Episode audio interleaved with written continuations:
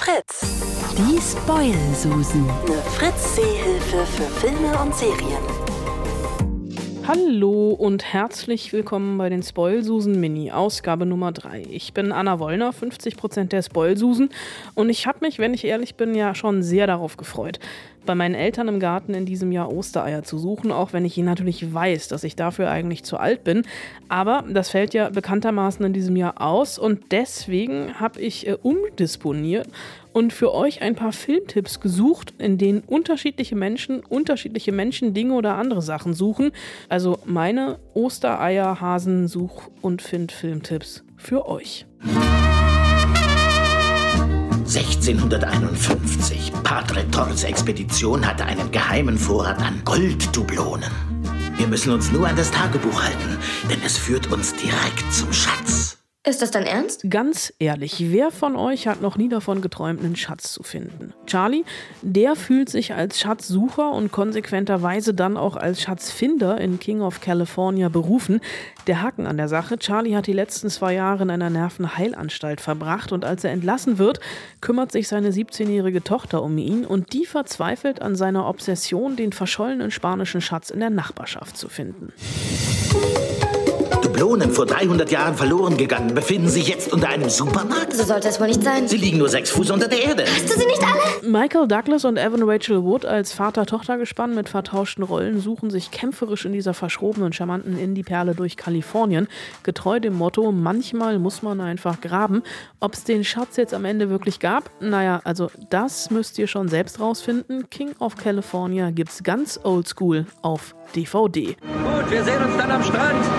Ähm, nein. Also, bevor ihr jetzt schnell das Badezeug packt, das ist hier doch etwas unangebracht, denn der Soldat James Ryan gehört zu den eindrücklichsten Kriegsfilmen der letzten 100 Jahre Filmgeschichte. Das liegt vor allem an der intensiven und krassen Szene gleich zu Beginn, als die amerikanischen Soldaten am 6. Juni 1944 in der Normandie landen und am Omaha Beach von den Deutschen mit schwerem Geschütz empfangen werden. Mittendrin ist eben Captain Miller, also Tom Hanks, der den Spezialauftrag bekommt, einen gewissen Soldaten James Ryan zu finden. Irgendein Soldat hat seine drei Brüder verloren und soll zurück nach Hause.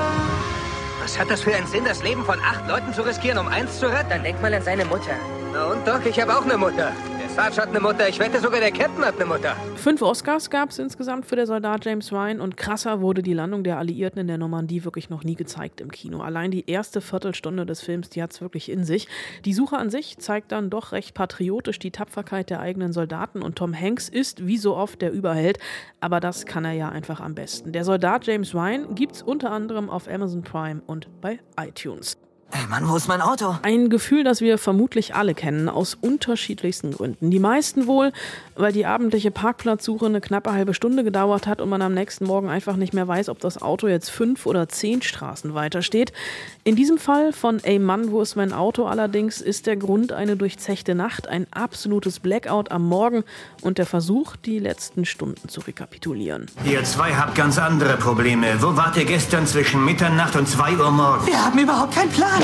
Wenn uns jetzt gerade jemand fragt, wo wir in den letzten 24 Stunden waren, dann ist das eher das Gesundheitsamt, weil es eine Corona-Infektionskette nachvollziehen will. Das Gute, wir wissen genau, was wir gestern Abend gemacht haben. Ich sage nur Sofa, Jogginghose und irgendwas gestreamt.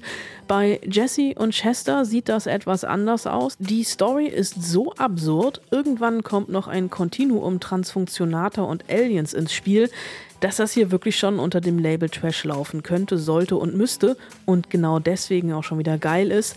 Ich wusste schon immer, dass Filme unrealistisch sind. Ey Mann, wo ist mein Auto? gibt's auf Amazon, Join und iTunes.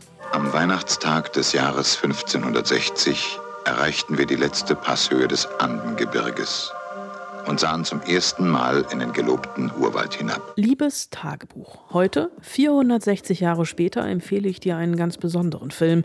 Einen monströsen Abenteuerfilm, eine Reise ins Verderben, ein Meisterwerk der deutschen Filmgeschichte. Werner Herzogs Agiere der Zorn Gottes mit einem besessenen Klaus Kinski. Ein spanischer Expeditionstrupp sucht 1561 in den peruanischen Anden das sagenumwobene Eldorado, ein Goldland im Inneren Südamerikas. Die Suche läuft vollkommen aus dem Ruder. Das Entsenden eines Erkundungstrupps auf Flößen mit dem Fanatiker Agira, einem wirklich Wahnsinnigen an Bord, endet im Desaster. Wir halten durch. Ich bin der Zorn Gottes. Fast noch absurder als der Film an sich ist tatsächlich die Produktionsgeschichte. Das Budget war viel zu klein, um eigentlich an Originalschauplätzen drehen zu können, was Regisseur Werner Herzog nicht davon abgehalten hat, genau das zu tun. Allerdings ging schon fast ein Drittel des Geldes allein für die Gage von Klaus Kinski drauf. Und bei den Dreharbeiten im Dschungel gab es immer wieder heftige Auseinandersetzungen zwischen dem Regisseur und seinem Star, die sogar nur durch Androhung von Waffengewalt gelöst werden konnten. Aufgearbeitet ist all das im Making-of-Dokumentarfilm Film Mein liebster Feind, der mindestens genauso sehenswert ist. Agiere der Zorn Gottes gibt's bei Amazon, bei iTunes und gefühlt jede Woche mindestens einmal auf Arte. Haus doch kaputt! Schau mal, eine Landkarte gefunden! Könnt ihr euch vorstellen, was wir mit der Karte machen können? Ich will nicht noch eins von euren Goonie-Abenteuern miterleben. Oh doch, bitte, unbedingt. Denn die Goonies von 1985 sind absoluter Kult. Klar, der Film ist mittlerweile 35 Jahre alt, aber er funktioniert trotzdem immer noch ganz wunderbar. Ein paar pubertierende Jungs also der James Bond-süchtige Data, der dicke, ungeschickte Duck, Mouth mit der großen Klappe und Mickey der Anführer, die müssen irgendwie ihre Wohnsiedlung vor dem nahenden Abriss retten und finden zum Glück auf dem Dachboden von Mickys Eltern eine Schatzkarte, die zum Versteck des legendären einäugigen Willy, einem Piraten, führen soll. Der Weg dahin, naja, der steckt ganz dem Genre gerecht, natürlich voller Abenteuer. Chunk, ich hoffe, das war dein Magen. Nein, das war es. Hört sich an wie King Kong. Nicht nur die Anspielungen auf andere Filme machen Spaß, sondern der ganze Film. Denn Die Goonies ist ein vollgepackter, liebevoll handgemachter Abenteuerfilm. Und die Jungschauspieler wie Sean Astin, Corey Feldman oder Josh Brolin, die haben vor 35 Jahren hier tatsächlich die Grundpfeiler ihrer späteren Karriere gelegt. So viel Nostalgie darf, kann und sollte sein. Die Goonies gibt es auf Netflix. Und wenn ihr was ganz anderes gesucht und gefunden habt, also film- und serientechnisch natürlich, dann schreibt mir einfach an spoilsusen.fritz.de und nicht vergessen, viel Spaß im Heimkino.